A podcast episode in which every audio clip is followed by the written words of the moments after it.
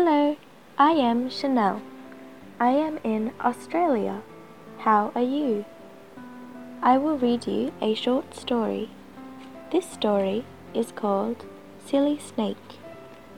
The snake says, I'm hungry. Mmm, here comes my tasty food. Now I can eat.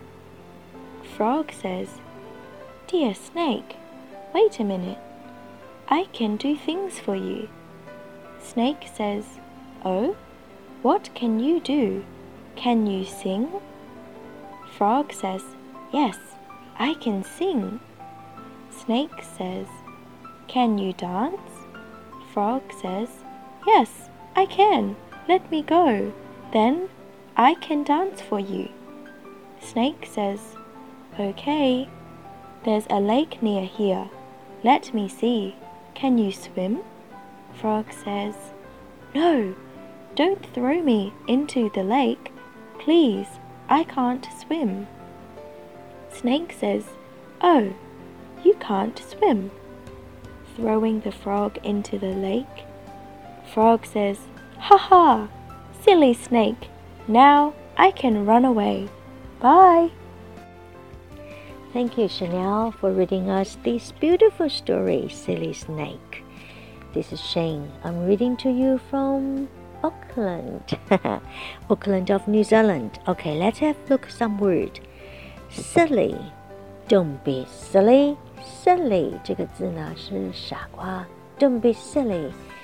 有的时候，当我们在跟朋友谈话的时候，如果朋友说：“我今天非常高兴你来看我，但我给你太多的麻烦了。”安慰朋友就说：“哎，Don't be silly。”所以这个 silly 呢，它有一点是 dumb 的意思，foolish。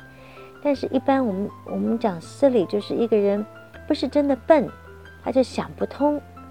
所以 foolish 是比较严重的笨，dumb 是有一点不灵活的笨，silly 是另外一种。啊，一般在开玩笑的时候，我们就说啊，He's a silly man。你不小心犯了一个很简单的错误，你会说啊，That's silly of me。silly，高音在第一段，silly。snake，snake，高音在 snake，egg，snake，snake。我们都知道 snake 是我们比较都害怕的一种动物。frog frog g, frog，记得后面没有任何的元音，frog, frog 是青蛙。I like frogs. And next thing is throw, throw, T H R O W O W O, throw, throw 是扔或丢。Throw me a ball.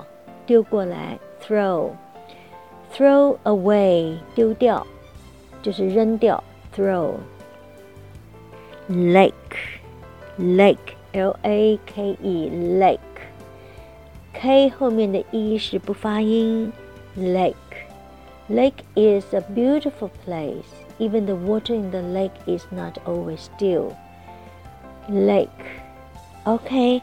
I hope you enjoy the story, but remember when you listen to the story, encourage you to read aloud. And remember, practice makes perfect. Hope to see you tomorrow. Ciao. 更多精彩内容，请大家关注我们的微信公众号，在微信上搜索“英语故事课堂”就可以啦。每天都会有更新的故事哦。